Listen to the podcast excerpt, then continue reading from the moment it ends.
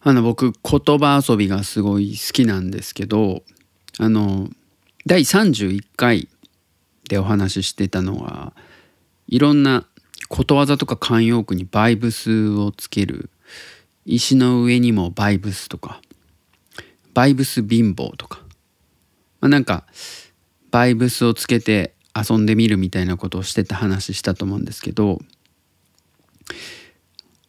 同じくらい前かもっと前10年以上前だと思うんですけどあのまあ僕 IT 関係の仕事をしてて、まあ、昔からウェブとかプログラムとかそういうの好きだったんですけどそういう IT 関係の用語に「恋の」っていうのをつけると面白いっていうなんかちょうどツイッターかなんかはてな界隈かなんか忘れたんですけどそういうとこでもなんとなくそういうの流行ってたんですよね。もう何が流行ってたか覚えてないんですけど。でえっ、ー、とヒストリーバックっていうねあの JavaScript っていうそのブラウザを操作するスクリプト言語があってそれであの、まあ、いわゆる戻るボタンですね。一つ前の画面に戻る、えー、命令文でヒストリーバックっていうのがあって恋のヒステリーあ恋のヒストリーバックってなんか面白いんじゃないかなって最初に思いついたんですよね。なんか、そのボタンを押すと一つ前に戻るからなんか恋愛のうん関係性とか感情とかが一個前の状態に戻るみたいな恋のヒスヒスヒストリーバック。なヒステリーって言いそうになる。恋のヒストリーバックみたいなあったら面白いなって最初に思いついてあと、まあ、恋の例外処理とかね、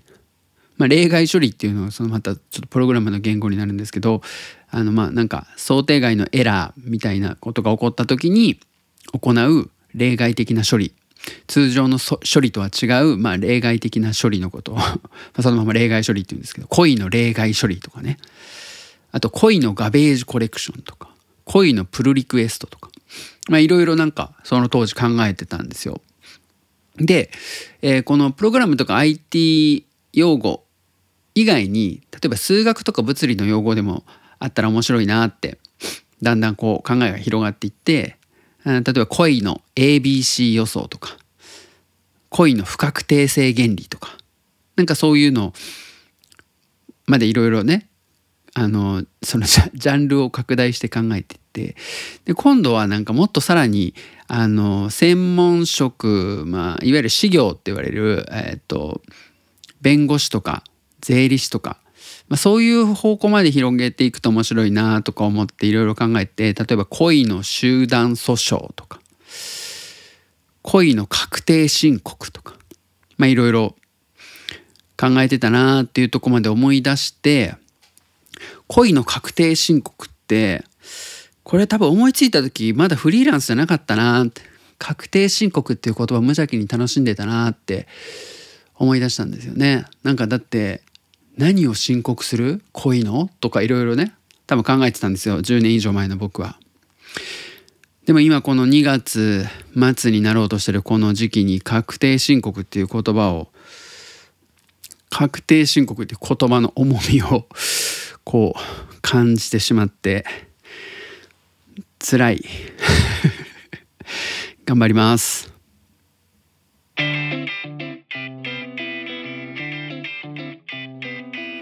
メイクフレンド実験レイディスペースボルケーノはい始まりました。メイクフレンド実験レイディオスペースボルケーノ第60回、えー、僕が鳥取生まれギターポップ育ちの刑事です。大阪市在住です。この番組は音声メディアを通じて MC とリスナーが友達になることができるのかを実験検証していくポッドキャスト番組です。はいというわけで今日もえっ、ー、と X で見つけた番組の感想ツイートを紹介したいと思います、えー、まずですねいつもありがとうございます。山村達也さんですね、えー、前回の感想、えー、ブロッコリーの栽培アプリ作れないかな？あと確定申告のアプリというかケイジ君は確定申告どうしてるんだろう？あの確定申告はあのフリーっていうねウェブアプリを使っていろいろえー、書き込みというかじょあの情報を整理なんていうんですか打ち込んで で一番最後のところだけ税理士さんにお願いするっていうようなやり方で毎年やってます。だからそのフリーの打ち込みがですねまだ全然終わってないんでそれをね2月中にやらないといけないっていう話になってます。はい。あとブロッコリーの栽培アプリの件はですねあの達也さんとちょっと前にお話しさせてもらっていろいろ聞き取りができたんでなんか実現できたら面白いなと思ってます。達也さんいつもありがとうございます。そして次がですねみおパパさんですね。みみ おパパさんはえっ、とみおパパさんもですね前回お話ししたその MSX ベーシックのプログラムをやってたみたいで感想ツイートがベーシックプログラムのフォーマットになってる。行番号が書いてありますね。10私もファミコンではなく MSX を与えられたので20ベーシックでゲームとか作ってました。30なのでここでも共通点があって嬉しいです。40リターン。50GoTo1060 今週は R80 での感想お休み。70えミパラジ始められたのはケイジ君のおかげ。ということで。これはあの読んでも全然ちょっと意味が分かんないかもしれないのでぜひツイート見てほしいんですけど僕も行番号でこのフォーマットで書かれたツイート初めて見たんでびっくりしました。面白いですけど。GoTo 文が途中に書いてあったらこれ永久に最後までいけないみたいな気もしましたけど面白かったです。宮場さんありがとうございます、えー、そしてですね次が SMK 法人さんですね。えっ、ー、とこれも前回の、えー、感想です。ロバの尻尾の話からプログラマーの話や普通の遊びにルールを追加して新たに楽しむ感じってすごい。周りの友達もきっと楽しんでたんだろうな。ずっと楽しいことをし続けて仕事にできる人ってなかなかいない気がすると書いてくれてます。ありがとうございます、まあ、そうですね。あの ずっと楽しいことをし続けて仕事にしていきたいなっていうのは常々考えてますがなかなかなかなか大変ですよね。まあそれでもちょっとね頑張っていこうかなと思っております。はい。というわけで、えー、今日は第60回始めていきたいと思います。よろしくお願いします。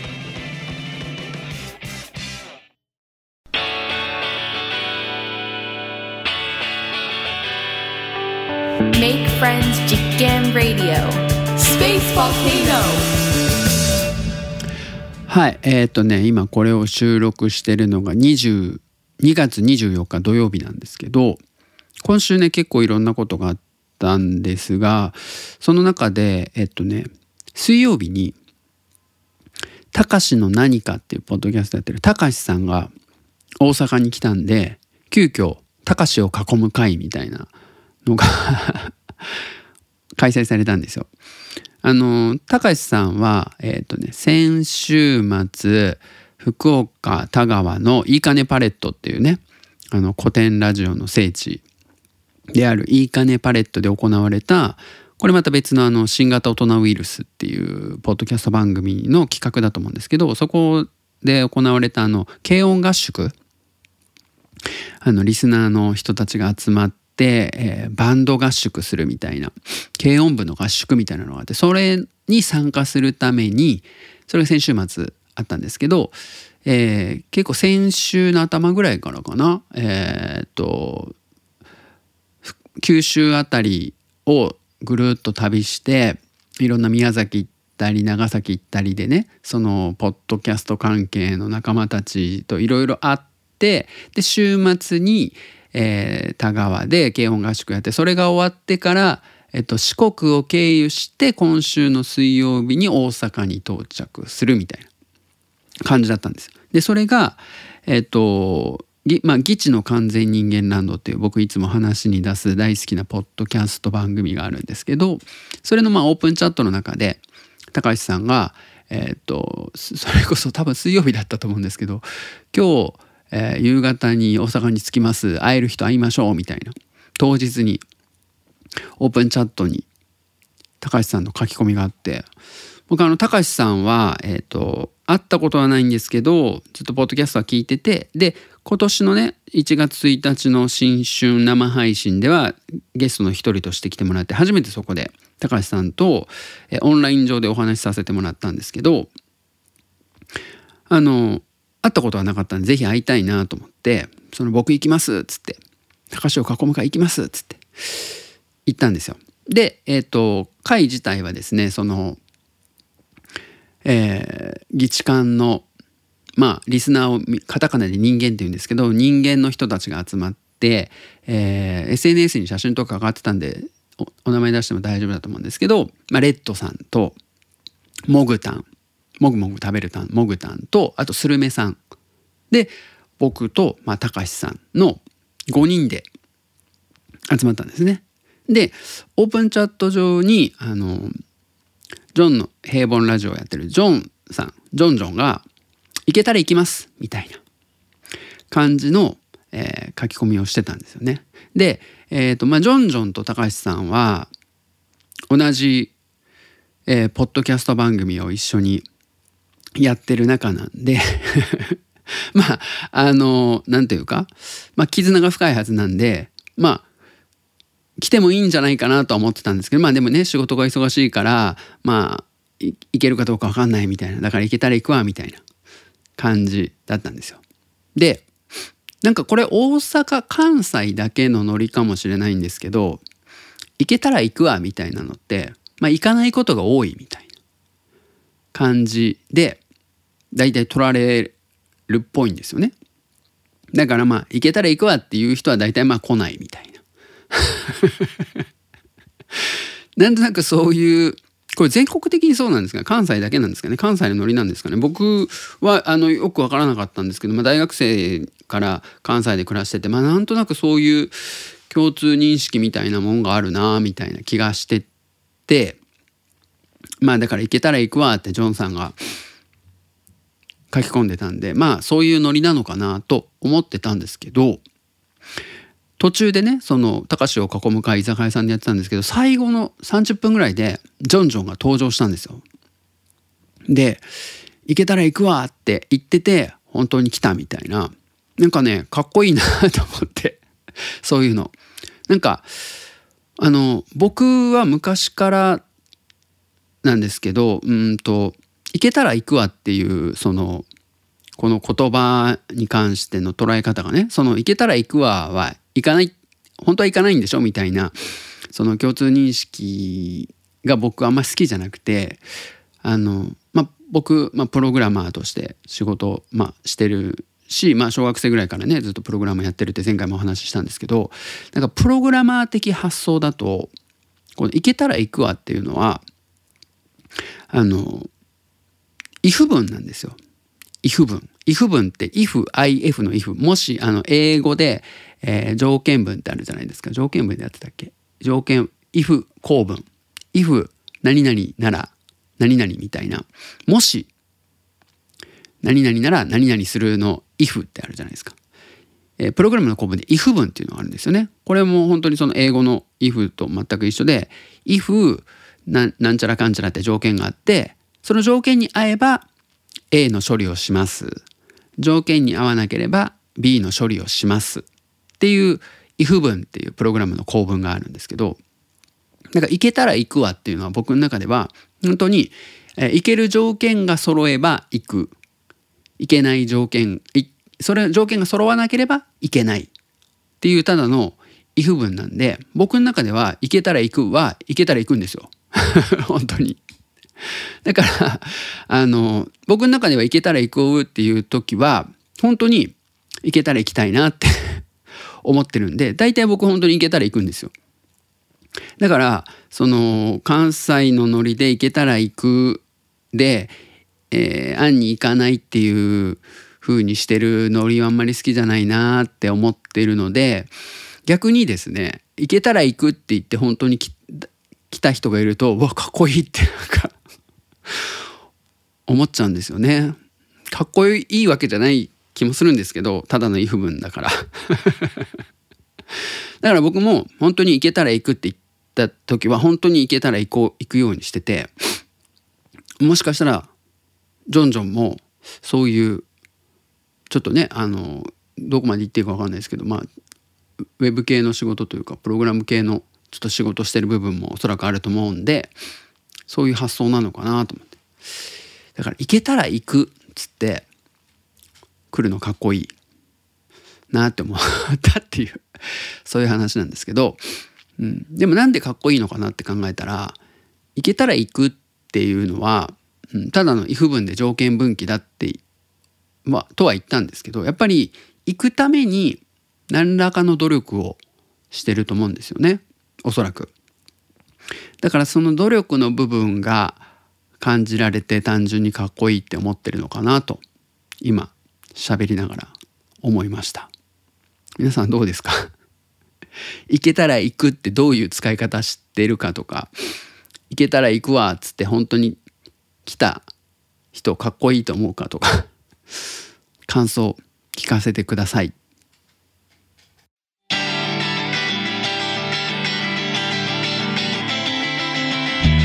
Friends 実験 Radio. Space Volcano. はい。あと、今週あったことの一つがですね、えー、っと、21日だったかな？同じだから水曜日ですかね、高志を囲む会があったのと同じ日だったかな？あの、完全人間ランドの目安箱っていうポッドキャストがありまして、そこのゲストに僕が出た回がちょうど配信されたんですよ。で、えー、完全人間ランドの目安箱っていうのは、さっきもお話ししたその「議地の完全人間ランド」っていう僕大好きなポッドキャスト番組があるんですけどそれのリスナーのことをね人間カタカナで人間っていうんですけどその人間の人たちがゲストに出てどんな風にえー、ギチの完全人間ランドを聞いてるのかとかどんな人なのかっていうのをまあトークしていくっていう。だから完全人間ランドの目安箱ってまあいう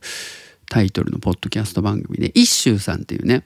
あのその議地の完全人間なんで議地館っていうんですけど議地館の中のその人間の人たちのイラストをいっぱいもう180人分ぐらい描いたって言ってたかな。イラストというかそのアバター的なねその各人間のそのキャラクターのイラストを描いている方が、えー、ホストとなって、えー、いろんな人間の人たちをゲストに呼んでどんな人なのかをこう聞いていくっていう番組があってそれの第53回目のゲストに僕招かれましてそこでお話しした内容が、えーと、公開されました。で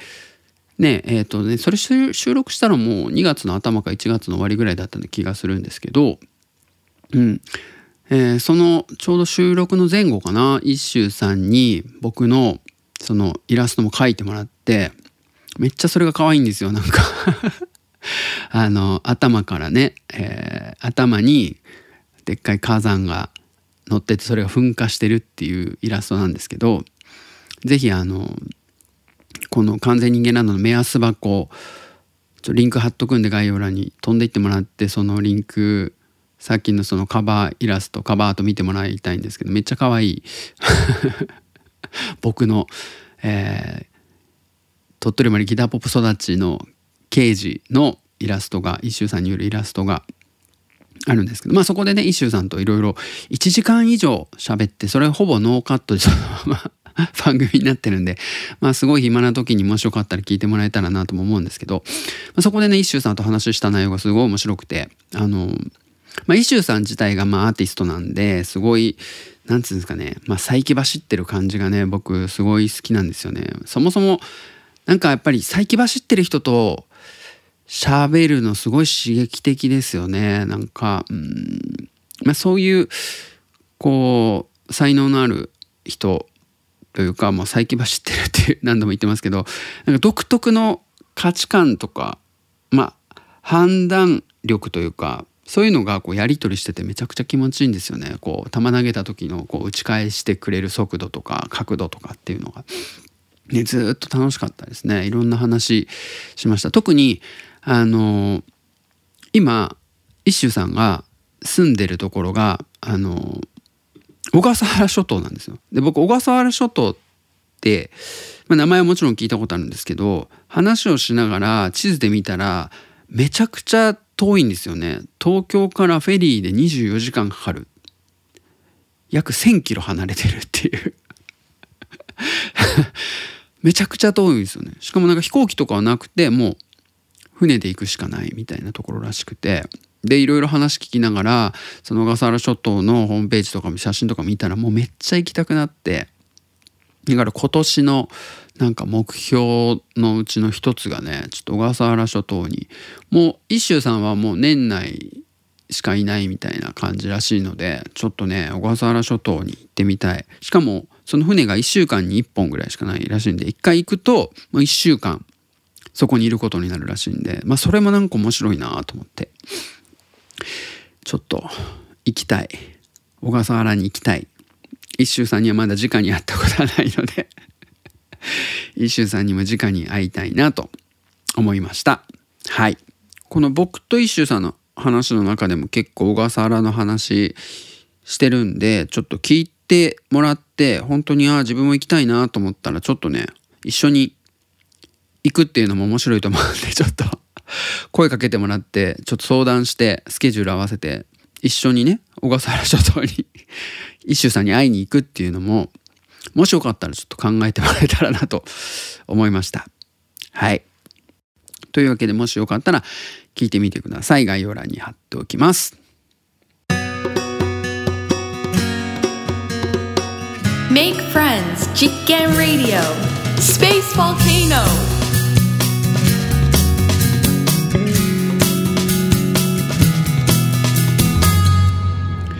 はい。というわけでエンディングです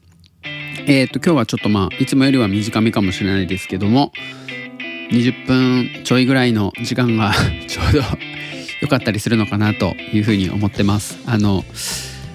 えっ、ー、と藤井聖堂さんっていうねあの